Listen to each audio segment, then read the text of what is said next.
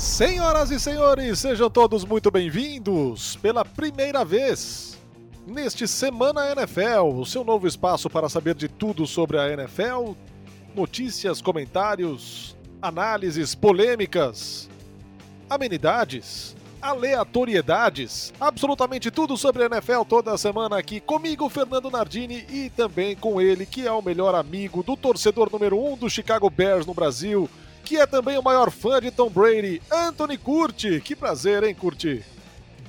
Olá, Narda! Olá, querido fã de esporte. Que legal ter mais um espaço para a gente conversar sobre NFL. É, meu amigo torce para os Bears tá, tá feliz essa semana, né? Se livrou de encosto. É, mas ele deve estar muito satisfeito também com a declaração do Andy Dalton, né? Dizendo que é, a ida dele para Chicago foi depois de uma garantia de que ele será o quarterback titular. Nem sonhe com outra coisa esse seu amigo aí. Andy Dalton é o quarterback para a temporada. Mas a gente tem que admirar o, Chicago Bears pela consistência, né? Porque a consistência é um negócio que é importante a gente buscar na NFL. Né? É, é, importante. E você para pensar que o time tá engatando essa trinca aí, Jay Cutler, Mitchell Trubisky e, e Andy Dalton, é uma consistência fora de série, né, cara? Ai, meu Deus, mas isso aí é BO pra frente. O bom, o bom é que o Andy Dalton, a gente já sabe o que é, entendeu? Eu não vou ter que ficar ouvindo, ah, curte, mas você tem que dar tempo para ele evoluir, como se fosse um Pokémon o quarterback. Tem que ficar esperando, olhando lá para um peixe dourado. Ah, não, vai crescer, vai virar Alimentando um todo dia. É, não, lógico que vai dar muito certo o Trubisky. Desde o primeiro dia disse que era uma ideia que não ia pra frente, não foi. Mas enfim. É...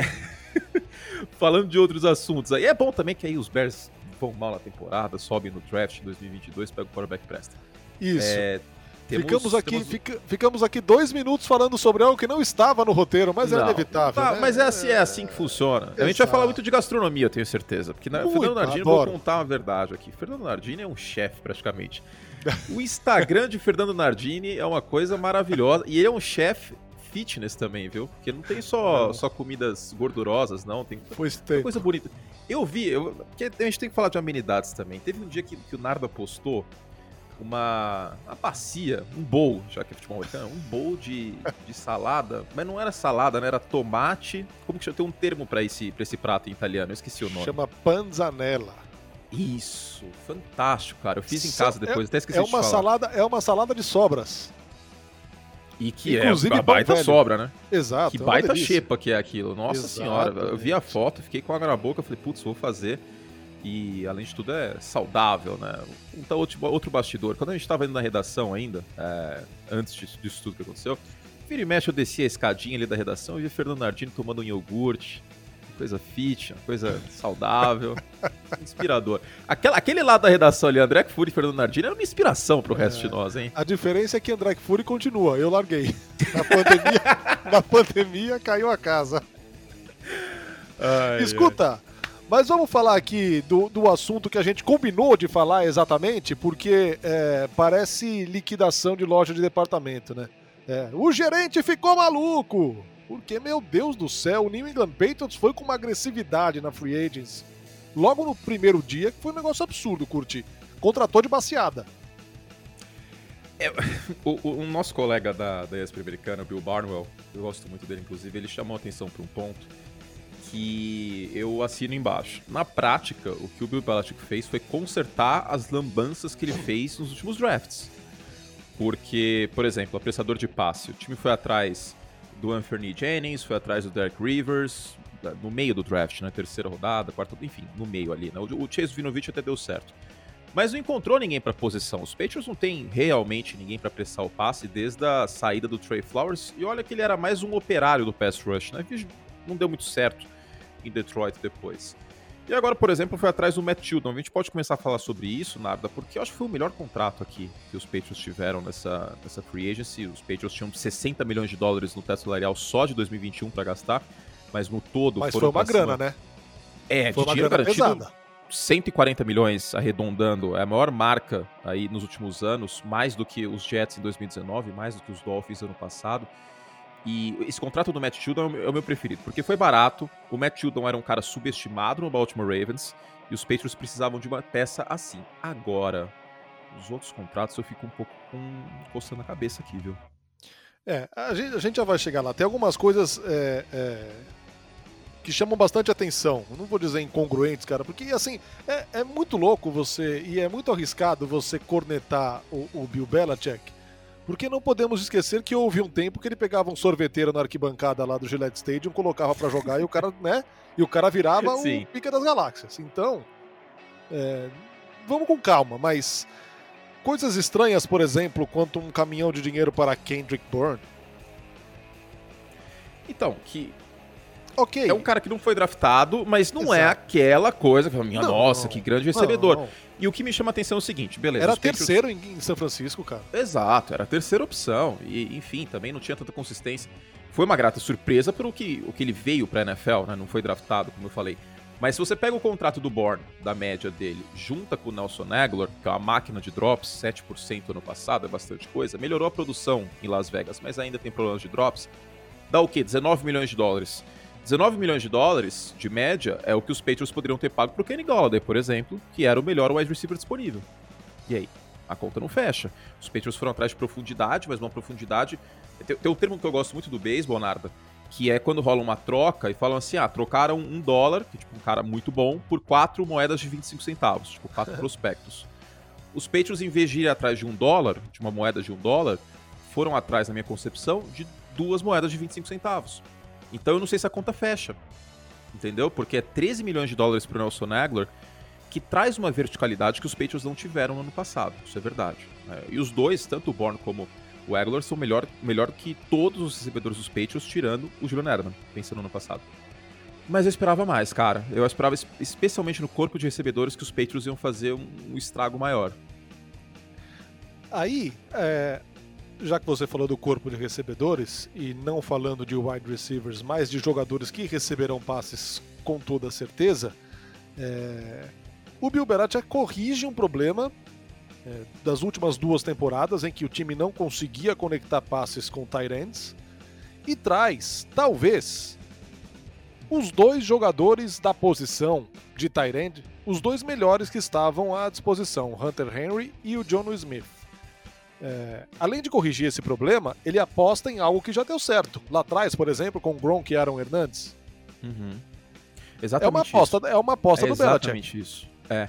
Por, a sacada do Bill Belichick foi a seguinte, eu mencionei dos wide receivers. Eu ainda acho que falta o wide receiver. Vamos ver se os Patriots vão endereçar isso no draft, porque a gente a gente tá pelo, pela metade, né? Neste momento é como se fosse um jogo de pôquer, que já abriram três cartas na mesa e ainda faltam duas, né, no Texas Hold'em. E pode ser que venha um wide receiver no draft, de fato. Embora a tendência, daqui a pouco a gente pode até falar sobre isso, a meu ver, é quarterback na primeira rodada. É. Mas a, a, sacada do Belichick foi a seguinte: a média do contrato do John Smith e do Hunter Henry, quando a gente vê em termos absolutos, em termos relativos, perdão, ela assusta, porque os dois são dois dos quatro Tyrants mais bem pagos. E quais são os outros dois? O George Kittle, que é o primeiro, e o Travis, Travis Kelce, que é o segundo. E os dois são os dois melhores Tyrants da NFL, isso é inquestionável. Por Sim mais potencial que tem o Hunter Henry se ficar saudável, por melhor que seja o Johnny Smith na red zone, é outra prateleira, né? E aí você coloca todos esses, dois, esses quatro juntos, fica esquisito, parece que os Patriots pagaram mais do que deviam. Mas se você pega o contrato de Tyrants e compara com o contrato de wide receiver, é muito mais barato. O Juju Smith-Schuster hoje recebeu 8 milhões de dólares em um ano. O Johnny Smith está recebendo 12,5 milhões de dólares de média. E eu não tenho nenhum medo de, de, de dizer e não tenho nenhum medo de, de dizer e potencialmente errar, que o Jono Smith tem um impacto maior hoje para qualquer time da NFL do que o Juju Smith-Schuster, por 4 milhões a mais. Então, a abordagem dos Patriots eu acho que foi essa, tentar reconstruir justamente o que você falou. Essa, essa abordagem tática de ter dois Tyrants em campo. Entre 2010 e 2015, os Patriots tiveram 50% de formações com dois Tyrants. Muito por conta dessa época de Rob Gronkowski, de Aaron Hernandes, era muito efetivo uhum. nesse aspecto. E aí de 2016 até ano passado caiu para 19%. Ano passado, inclusive, foi o time que menos usou formação com dois Tyrants. Ano passado, os Patriots tiveram 7 touchdowns na red zone passados, nas 20 jardas finais do campo. O John Smith sozinho teve 8. E isso, essa abordagem de Tyrants é importante para New England, porque considerando que ainda seja o Cam Newton quarterback, vamos trabalhar com essa hipótese, quando chega no fundo do campo, os Patriots, um dos times que mais correram com a bola, tem menos território para a defesa defender. Então é mais fácil defender a corrida se a corrida for óbvia. Como não tinha a dupla ameaça, a ameaça do passe, os Patriots perdiam efetividade na red zone. Então foram atrás de Tyrant pensando nisso. Agora, o Joe Smith eu adorei a contratação. Foi caro, beleza, mas é um jogador muito subestimado que vai fazer muita falta pro Ryan Tannehill, inclusive. Agora, o Hunter Henry tem o, pro, o, problema e o perigo da lesão, né? Que é um cara que perde muitos jogos. Mas, no geral, é uma abordagem que melhora os Patriots. Isso acho que é inquestionável, que é um time que sai daquele 7-9 do ano passado para potencialmente ir para os playoffs neste ano, mesmo esperando o draft acontecer. É, é, a gente volta a falar daqui a pouco da, do, do, do, ataque. Bom, vamos falar já, vai, já que você levantou a bola. É, agora, de nada adianta você colocar dois é, Tyrants, dois dos melhores, ou os dois melhores disponíveis, Hunter Henry e John Smith. É, não adianta você melhorar o seu corpo de recebedores, e aqui o melhorar é algo que é simbólico, porque não precisava de absolutamente nada para melhorar. Qualquer coisa é. que o New England Patriots fizesse ia melhorar o corpo de recebedores, porque ele inexistiu no ano passado. É...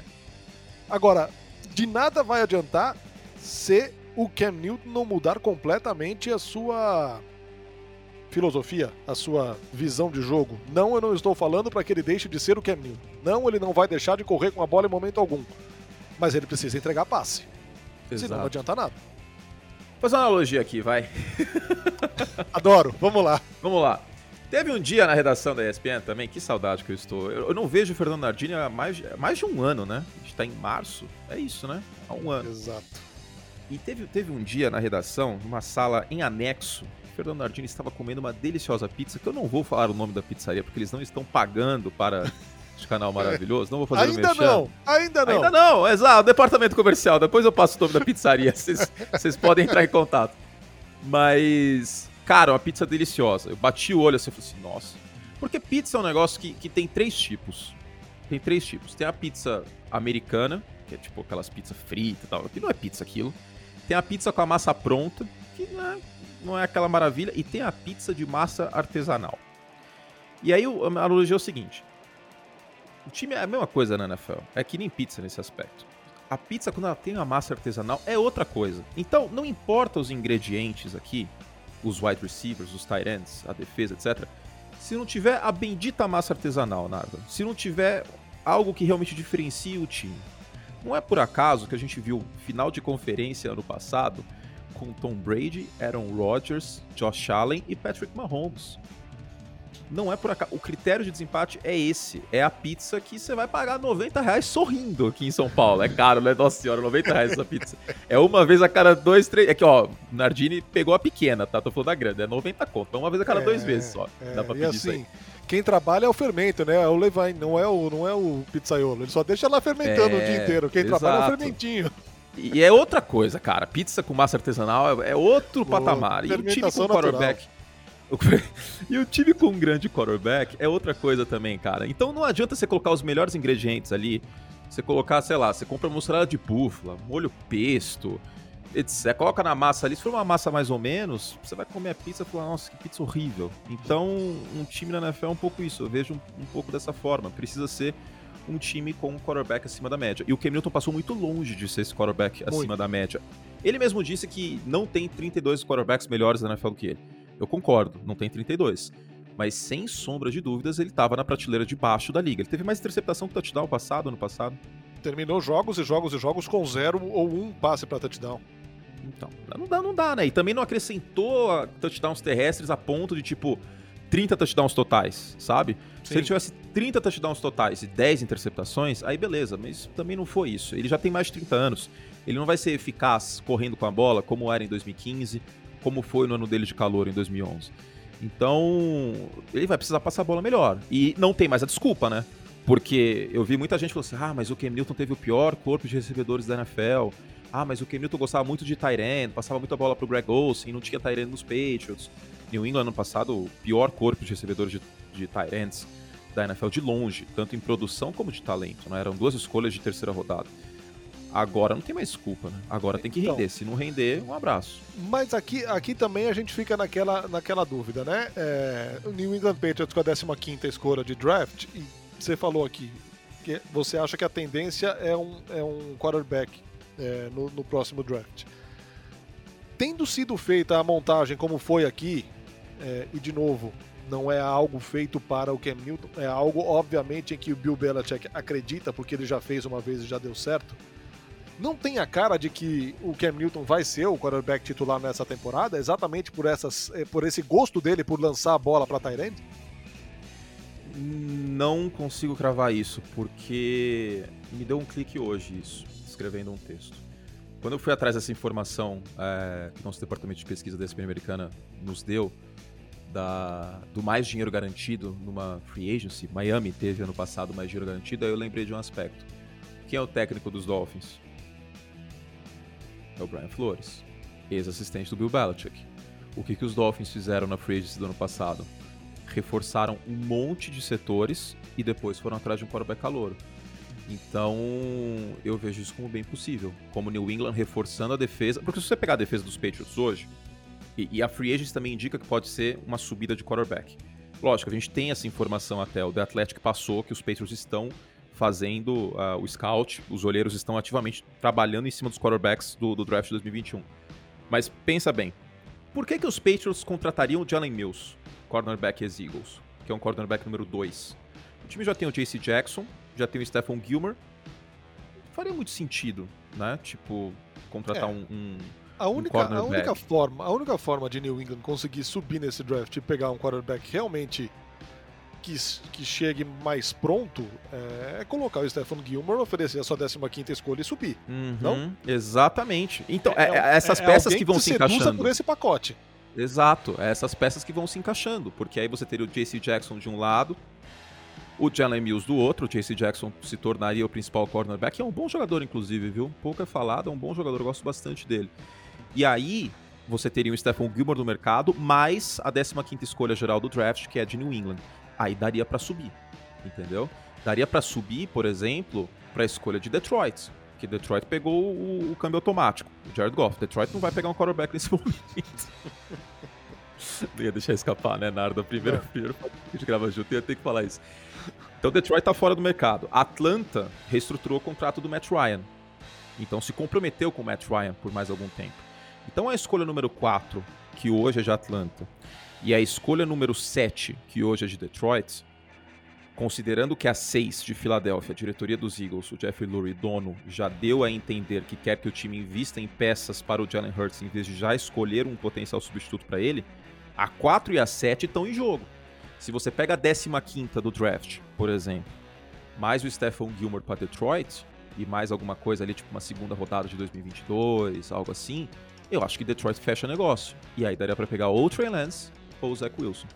Então, eu, eu, vejo esse movimento acontecendo, cara. Meu feeling hoje é muito forte, coisa de tipo mais de 70% que os Patriots vão subir no draft com o quarterback.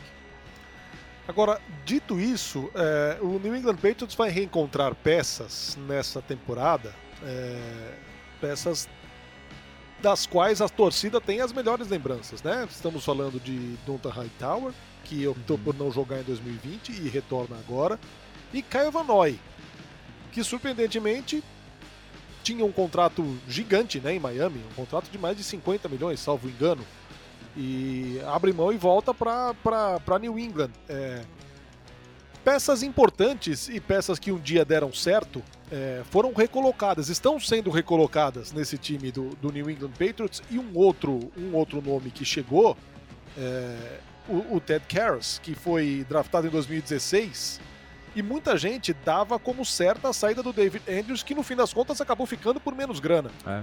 Então é um time que é, foi muito ao mercado e, e, e se fortaleceu. O, o, front seven é algo importante, é algo que a gente tem que olhar com, com alguma atenção, não, Curti? É um, é um front seven consideravelmente mais forte do que do ano passado, é. né? O, o, Chase Vinovich, dessas, dessas peneiras que, que o Bill Belichick fez, porque, cara, foi peneira, velho. New England não investiu realmente no front, considerando o topo do draft. Foi uma grande peneira. Né? O, o Sonny Michel e o Nikhil Harry foram duas escolhas errôneas na primeira rodada. Que coisa. poderia ter endereçado outros pontos, né? O Sonny Michel de lesão e o Nikhil Harry já é um bust. Acho que já dá pra gente falar isso. Caso contrário fosse, os Patriots não pegariam aí o nosso Nagler e o, é, e, e, o Kendrick Bourne na free agency. O contrato do Van Noy, foi atrás aqui, ele assinou na free agency do ano passado. Era 15 milhões garantido, na assinatura do contrato, um contrato de 4 anos, 51 milhões. É. E aí os Dolphins pularam fora, né? Ficou 4 milhões de, de dead cap lá em Miami, o dinheiro que os Dolphins pagarão pro Kyle Van Noy de qualquer forma. Ele volta para New England com um contrato justamente de 4 milhões. Ou seja, a mesma quantia que os Dolphins estão pagando pro Kyle Van Noy jogar contra eles será paga por New England. Hum. E é um cara que, na mão do Bill Belichick, rendeu mais do que na mão do Brian Flores, sozinho, né? Considerando o Brian Flores sozinho. Ah, foi, um cara, foi um cara protagonista em 2018, pelo menos. Sim, sim. E o Donta Hightower, embora tenha uma idade mais avançada, é um jogador muito inteligente. Né? E, e, precisa disso, essa defesa dos Patriots. Aí você pega esse front, chegou o Devin Gauchot também para contenção terrestre. Mais o Matt Judon, que é uma peça que os Patriots há algum tempo não têm essa peça de apressador de passe. A secundária tem esses bons jogadores que eu falei, o JC Jackson, ainda tem o Jason McCory no fundo do campo, aliás, o Devin McCory, né, o irmão gêmeo dele, no fundo do campo, o Jason é free agent. Então, é uma sólida defesa. É a, a melhor defesa da NFL, como foi em 2019? Não, não é, porque o Stephon Gilmore não é mais o mesmo, é, um, N, N elementos. Mas é uma defesa com potencial de ser top 5. Hoje eu coloco essa unidade, considerando quem treina ela, quem coloca ela em campo, e os talentos que tem ali como top 10. Potencialmente top 5. Isso ajudaria demais os Patriots nessa fórmula de correr com a bola, tight end, etc. É uma fórmula muito com cara de 9-7, 10-6 neste momento, mesmo com o Cam Newton. E o 9-7, 10-6 pode ser o suficiente para ir para os playoffs. É, vamos ver o que vai acontecer. Agora, é, as casas de apostas já colocam, não, já colocam o, o New England Patriots atrás nesse momento até de Miami, né? Mesmo com essa movimentação de free agency. É o efeito Hamilton, né? É. é. o efeito Hamilton. Porque as casas de apostas pensam no, uh, no sentimento do público. E o sentimento do público com o Cam Newton foi de espanto com a volta dele para New England. Se bem que ele, cavou, ele cavou essa volta, hein? Deu declarações que o Belichick era legal, não sei das quantas. e é um contrato muito tranquilo, muito suave para os Patriots. Né? Na prática, é um contrato de 3,5 milhões. Para chegar aos 14 milhões, o, o Cam Newton teria que literalmente ser MVP do Super Bowl. Então, é um contrato tranquilo e que não impede que haja concorrência. O próprio, a própria estrutura do contrato indica isso. Agora, resta saber como volta o Tua para essa próxima temporada. Porque eu, eu, sinceramente, acho uma incógnita essa questão. Ele teve suas dores de crescimento no ano passado. E a gente ficou meio. Na verdade, a gente ficou meio mal acostumado com quarterbacks, né? Tipo, toda hora um quarterback calouro ofensivo do ano, coisa que era muito rara de a, acontecer até 2004, por e exemplo. A tendência, e a tendência para essa temporada é que a gente tenha de novo, né? Que a gente tem de novo, tem o Trevor Lawrence, tem o Justin já Fields, tivemos, Já tivemos um Herbert que saiu batendo recordes assim uhum. num time que não era nem essa coisa linda toda, nem essa beleza toda, e agora, meu, o Trevor Lawrence tá aí. É, e tem muito potencial, né? Porque o head coach Urban Meyer fez um trabalho fantástico no college, tanto por Flórida, depois com, o Tim Tebow e tal, e com o Ario Hernandes, a gente mencionou o Hernandes, depois uh, em Ohio State. E, cara, ele é muito pronto, o Trevor Lawrence. Ele é muito, muito pronto. Eu, eu arrisco dizer que eu prefiro ele como prospecto do que o Andrew Luck em 2012. E isso é uma frase bem forte. Porque o Andrew Luck virou meio que o paradigma, né? De quarterback prospecto nessa última década. Então é, é um palpite para lá de possível o Lawrence ser é, quarterback. E, uh, ou, aliás, quarterback é ótimo. O jogador ofensivo do. do, do oh, desculpa, tô muito doido. Calor ofensivo do ano. Tô misturando os prêmios do beisebol com, com a NFL. Começando o beisebol, misturei tudo. Mas um Zach Wilson da vida, se for draftado pelos Patriots, também poderia ser o calor ofensivo do ano, né? Porque é, é um cara que tem um teto bem interessante, um braço forte e competiria com o Cam Newton. Agora, aquele devaneio de Jared Steedham, aquilo lá já era, né? Tipo, acho que as pessoas já não compram mais essa ideia. Porque meio que a exceção vira regra, né? Porque o Tom Brady foi escolhido na sexta rodada, todo e qualquer quarterback era escolhido pelos Patriots depois da quarta rodada, ficava aquela fagulha assim de esperança. Ah, mas o Belichick sabe o que faz, papapá. Sendo que o Tom Brady foi assim, foi sorte para os Patriots. Porque se, se eles soubessem que ele viraria o que virou, não teriam esperado 199 não. escolhas para pegá-lo, né? Não, pegou antes. New England pegou um monte de jogador que não deu em nada naquele draft de 2000. E, e é isso. Eu, eu, vejo os Patriots como um time que podem competir por playoffs. Mas eu não vejo um time que ameaça o Buffalo Bills na divisão neste momento. Sinceramente, até porque o Josh Allen é disparadíssimo o melhor quarterback da divisão. E também não vejo os Patriots ameaçando uma final de conferência hoje. Eu, eu, consigo enumerar vários times na conferência americana que eu colocaria as fichas antes de colocar nos Patriots. É. Kansas City, Buffalo, obviamente, que é a primeira prateleira da, da AFC. Cleveland. Cleveland é um time que a gente tem que ficar de olho nesse ano. Se reforçou bem, pegou o John Johnson, ex-safety dos Rams, para arrumar aquela secundária que teve problemas no passe em profundidade. É, Cleveland, Pittsburgh, eu acho que dá para considerar antes de New England. Baltimore, dá para considerar antes de New England. Indianápolis, dá para considerar antes de New England, considerando que o Carson Wentz não, se, não seja o Príncipe Harry em campo, Rapaz, seja o Carson Wentz. É. então vamos, vamos, vamos fazer a Meghan Markle tirar o Príncipe Harry lá do, do futebol americano e deixar o Carson Wentz. Então, eu consigo numerar alguns times antes dos Patriots, mas na, na AFC East, primeira prateleira é Buffalo e segunda prateleira é New England e Miami. Eu não vejo Miami na frente dos Patriots hoje, não. É, eu também eu tô, tô concordando. Tô concordando. É, Miami é, é, muito, muito, muito como vai voltar o Tua, como a gente vai ver o Tua, cara. É. é ele mesmo. E se, se ele vai ter peças muito... também, né? Exato, exato. Se ele vai ter boas companhias. Isso diz muito porque... também sobre o desempenho dele. Sim, porque o wide receiver não tem ainda. Contratou o Will Fuller, mas o Will Fuller não vai resolver o corpo de recebedores dos Dolphins. Não. É, o Will Fuller também... foi a grande notícia para ele, né? Assim, quando é. saiu a contratação do Will Fuller, em algum lugar ele sorriu. Com Porque, certeza. Meu, é um oásis. Exatamente. Agora, exatamente. Mas a linha ofensiva ainda preocupa. Os Dolphins tiveram uh, movimentações bem ruins de linha ofensiva. Não duvidaria que, que escolhessem o Penel Sewell, que é um offensive tackle muito pronto saindo de Oregon. Um cara que pode sair na, na primeira escolha dos Dolphins. Podem pegar o Jamar Chase na segunda escolha que tem na primeira rodada, que é para mim o melhor wide receiver desse draft, muito completo, que jogou em LSU, jogou com o Joe Burrow inclusive, né? Só que deu opt-out no ano passado por conta da pandemia. Então, ainda tem. Miami, por incrível que pareça, tem mais questionamentos do que New England, porque a gente sabe quem é o quarterback dos Dolphins, mas a gente não sabe como o quarterback dos Dolphins vem para 2021. E não é como se a gente tivesse certeza que todos os quarterbacks escolhidos na primeira rodada vão dar certo. Eu adorava o Tua como prospecto, mas eu vejo ele com algumas, alguns problemas de processamento após o snap e alguns, algumas sapateadas sob pressão, sabe? Tipo, quando meio que espalha acaba, farofa, assim.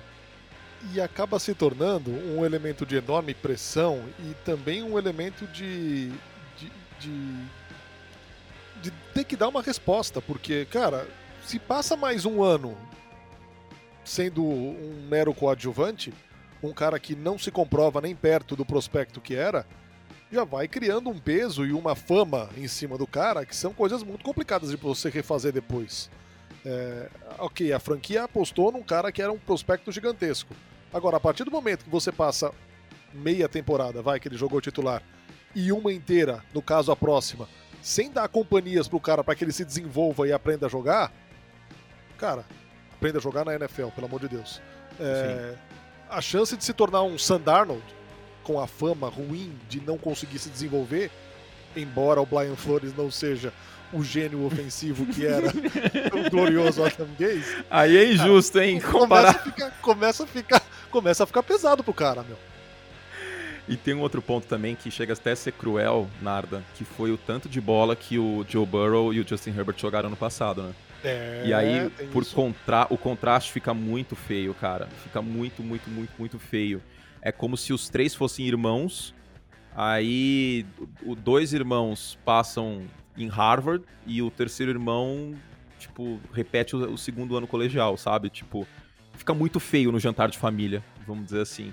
E o jantar de família é o público em geral, não só o torcedor dos Dolphins, mas o público em geral. Só que tem um contraste disso. Eu acho que é muito cedo pra gente jogar o Tua pela janela. Eu já vejo muita claro. gente, tipo, tacando pedra e etc. Isso tem uma o coisa espaço, que eu aprendi. O espaço a mostrar é muito pequeno, cara. Exato. Tem que, e assim, a gente tem que ter humildade nesses momentos, e eu aprendi a ter essa humildade com o Josh Allen. Porque a gente ficou mal acostumado. Tipo, ah, o cara chega na NFL, Dak Prescott, quarta rodada, começa a voar abaixo, destrói tudo. Ben Roethlisberger chegou na NFL em 2004, 2005 tava voando baixo já, já era campeão, etc. Não é todo mundo que vai ser assim. O Josh Allen demorou três anos para realmente virar aquilo tudo. É por isso que ainda tenho um pouquinho de paciência com o Daniel Jones e com o Joe Locke o Drew Locke um pouco menos porque ele foi escolha de segunda rodada, né? Então Denver deve ter menos paciência, porque o investimento lá atrás foi, foi menor e os Giants o investimento foi, foi maior e ainda estão com o Dave German, que é o fiador dele.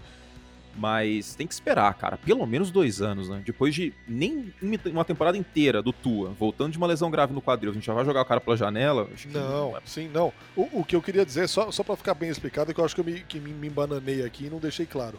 É, hum. é óbvio que o cara é um talento é um diamante a ser lapidado. Para usar uma expressão bem nova, nunca ninguém usou isso. É um diamante a ser lapidado. Agora, o time tem que ajudar, o time tem que dar companhia.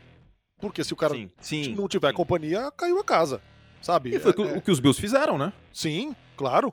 Claro. Foi o que Buffalo fez. Buffalo foi atrás é, do John Brown no draft, foi, foi, trocou pelo, pelo Stephon Diggs, foi atrás do Corey Beasley na, na free agency. O, o Buffalo Bills rodeou o Josh Allen do ambiente mais fértil possível para ele se desenvolver. Miami precisa fazer isso com o Tua. Vamos ver se vai fazer isso no draft. Então, até a gente ter um pouco mais de uh, panorama em relação a Miami, eu ainda coloco o time junto dos Patriots. Se a Miami arrasa no draft, faz um draft incrível tal, aí talvez dá para colocar os Dolphins um pouquinho à frente. Mas o que fica é, essa AFC vai ser muito legal e tem um ponto muito interessante sobre Patriots. Tem New England Patriots e Tampa Bay Buccaneers em 2021. é... é... E eu já ia introduzir no assunto aqui o Tampa Bay Buccaneers. Você o fez. Cara, muita gente tinha algumas dúvidas sobre o que faria na, na off-season o, o, time do, do Tampa Bay Buccaneers. E assim, cara, tá todo mundo aí, velho. Já, tem, já temos que olhar para esse Tampa Bay Buccaneers com um carinho especial aqui. Opa, peraí, prateleira 1 na, na NFC são os caras. Eu fiz uma, uma pergunta no, no, meu canal Telegram se tem algum favorito na Conferência Nacional. Porque tradicionalmente a gente fala que a, a NFC é um bolo doido, qualquer time pode ganhar, que tem três, quatro times. E aí já tem quase mil votos aqui, a porcentagem. Tampa Bay 46%, Los Angeles Rams 8%, Packers 9% e não tem favorito, como sempre, 37%. Então, metade do público acredita que os Bucks são favoritos, não só porque acabaram de vencer o título, mas porque mantiveram o, o, o, o, elenco. Porque a gente não estava contando, a gente olhava o teto salarial dos Bucks, a gente estava. É, vai dar pra renovar com todo mundo, né? Vai ter que escolher ou o Chris Godwin ou o Shaq Barrett. A gente não tava contando com o super trunfo, que é o Tom Brady pegar a carta e jogar na mesa e falar assim: ah, velho, tô com 43 anos, já enchi a minha conta bancária de dinheiro até não poder mais. Gisele também. Reduz meu salário aí, vai, vamos, vamos ganhar mais um título nesse negócio. Não dá para contar com isso. É, o Tom Brady é exceção em tantas coisas, e ele é exceção que prova regra nisso também. Não dá pra exigir isso dos outros quarterbacks. Sem o Aaron Rodgers, ganha menos aí. Tipo, não tem como a gente fazer conta com dinheiro alheio. E o Brady faz isso frequentemente, de reduzir o contrato, de reestruturar o contrato e efetivamente reduzir num dado ano o impacto dele na folha, para ter peças para jogar naquela temporada. Foi o que ele fez, permitiu que Tampa Bay renovasse com o Shaq Barrett, que teve oito pressões no Mahomes no Super Bowl e quatro sacks em quatro jogos na pós-temporada. Renovou com o Rob Gronkowski, que foi outro que deu desconto, né? O valor de mercado dele para mim seria uns 10 milhões. Topou por 8 assinar contrato com Tampa Bay. É, o Brady tá na orelha do, do, do Leonard Fournette, pro, pro Fournette voltar, renovaram com o Lavonte David. Então, quer dizer, é o elenco mais completo da Conferência Nacional. A secundária era jovem e só tende a melhorar. Vem o Anthony Field Jr. pro segundo ano, tem o Carlton Davis na secundária, tem o James Dean na, na, na secundária. Cara, qual é o fator fraco desse time? É Devin White, que, Devin White, que fez um playoff absurdo. Então é outro que é fantástico em, em blitzes, impressionar o quarterback. O, o Todd Bowles volta para essa temporada, o coordenador defensivo. Então, assim, para mim é a primeira prateleira. O Tom Brady é um dos grandes vencedores dessa free agency. E para mim Tampa Bay é a primeira prateleira e é sozinho a primeira prateleira na Conferência é, Nacional. Porque é, é, um aspecto meio parecido com a Mercedes na Fórmula 1. Eu sei que a Mercedes não foi tão bem nos treinos de pré-temporada e tal, mas é tipo, eles voltam com o mesmo pacote do ano passado para este e nenhum rival fez nada, tipo, muito extraordinário para chegar perto. Tipo, o Green Bay renovou com o Aaron Jones, beleza, mas perdeu o Corey Linsley. Não, não, não reforçou a secundária para um, um, um, par pro Jair Alexander. O Saints, adversário principal da divisão, perdeu o Drew Brees. Vai Nossa ter James Winston ou Taysom Hill de quarterback titular. Então, se Tampa Bay chegou no título ano passado, jogando a pós-temporada inteira fora de casa, imagina folgando na primeira rodada e jogando em casa com o Tom Brady nos playoffs esse ano. Aí fica difícil. De fato, de fato. E por fim, a notícia do dia em que estamos gravando: Juju Smith-Schuster renovou com o Pittsburgh Steelers. Mas assim, parece ter feito concessões. Parece não, né? Com certeza fez concessões para renovar e permanecer em Pittsburgh. É, o, o Ben Roethlisberger reestruturou o contrato dele, né? Para abrir um pouquinho de espaço para justamente isso acontecer. E uh, o rumor que a gente tem é que Kansas City e Baltimore né, conversaram com o Juju Smith-Schuster, mas ele topou dar um desconto pro Pittsburgh Steelers e assinar com o Pittsburgh. Aí você pega os números do Juju e, cara, ele começou tão bem, né? mas vale lembrar que ele começou como coadjuvante. É tipo aquele ator coadjuvante que ganha o Oscar, aí você dá um papel principal para ele, ele não brilha não da mesma conta. forma. Porque uma coisa é você jogar sem a defesa prestar atenção em você, sendo calor ou segundo anista, com o Antônio Brown do outro lado. Com o Antônio Brown pré-surtos. Né? O Antônio Brown Hall of Famer. Sim. O Antônio Brown voando baixo. Aí você joga do outro lado com a defesa, colocando dois em cima do Antônio Brown e o safety não prestando atenção em você. Aí você faz touchdown de 97 jardas, que nem ele fez. Aí você tem recepções longa à torta direito. Agora, você pega os números do Juju, ele teve 552 jardas em 2019. Tudo bem que não tinha bons quarterbacks passando bola para ele, mas mesmo assim. E ano passado não bateu as mil jardas. O mínimo que você espera de um wide receiver principal do seu time é a marca de mil jardas. E, e estamos, falando de, estamos falando de um time que só foi perder na semana 13 ou 14, né? Uhum, exatamente. E que não tem um, um, um, um, jogador nada a ver de quarterback. O Ben Roethlisberger não é o quarterback que era antes, mas é um quarterback ok, um quarterback Sim. sólido, não é um quarterback ruim, né? Então a produção do Juju caiu muito na temporada passada. Ele saiu de uma promessa para um jogador que topa fechar um contrato de um ano e 8 milhões. É, é um paradigma completamente diferente para ele e, e, acaba sendo mais conhecido pelo TikTok do que. vou, falar, vou falar uma expressão forte para virar manchete. Vai. Lá, eu vou me arrepender disso, hein? Não vai ser nada do tu curte isso. O Juju Smith-Schuster é o Neymar que deu errado. Não, velho. Não, calma. É o Neymar cara. que deu errado. Mas, mas, é. Mas é, cara. Ele vem com o pacote Neymar de redes sociais e de, e de polêmicas extracampo sem o talento do Neymar. Porque a gente pode falar o que for do cara, mas o cara é bom. O Juju, cara. Ele deram o, a, o, time na mão dele, entre aspas, ó, Tó, Antônio Brown saiu, a gente confia em você, você é o wide receiver número um. E a produção dele foi pífia. Não consegue separação. Tipo, é, é assistir o jogo e, e ficar realmente assombrado. Então, sei lá, cara, eu tenho minhas dúvidas, vamos ver. É, ele tá apostando nele mesmo, né? Tem isso. Mas é um cara que chegou na NFL como wide receiver número 2 e parece que o teto dele é esse. Vamos ver se eu tô errado ou não. Se eu tiver errado, faço questão de corrigir aqui depois. é um cara que chegou. E é muito louco isso, porque ele tinha. Cara, ele chegou com muito carisma. Eu lembro 2017 dele postando foto é, na sala de aula da faculdade de uniforme dos Steelers e tal. E parece que ele meio que se perdeu no personagem, sabe? Tipo, Sei. acabou se empolgando demais nesse lado e, e, e, parece que perdeu o foco também. Então, você pegar também a porcentagem de recepções dele, 2019 ele teve 60%. Vários momentos de falta de foco em campo. O e fato é o seguinte, o fato é o seguinte, quando o podcast sair, eu vou hum. usar essa frase para caçar cliques. Você sabe, né? Mas é moda agora. Os podcasts colocar... sempre tem uma declaração, clickbait.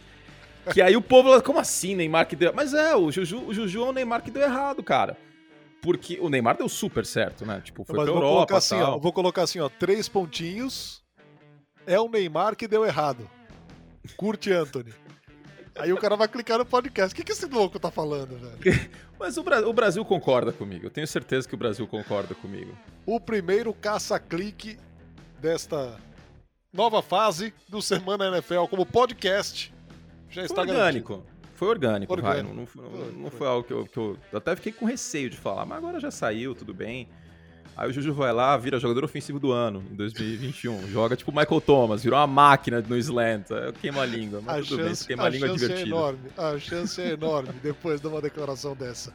Bom, Curti, vamos fechar a lojinha? Na semana bora, que vem bora. a gente volta com muito mais da NFL, todas as análises, todos os principais destaques, semana a semana aqui no Semana NFL. Uma alegria, um prazer, curte até a próxima. Prazer é meu, Narda, de trabalhar com o senhor, este homem tão gastronômico. Sigam o Fernando Nardini no Instagram para ver as peripécias gastronômicas dele. Valeu, gente. Semana que vem tem mais.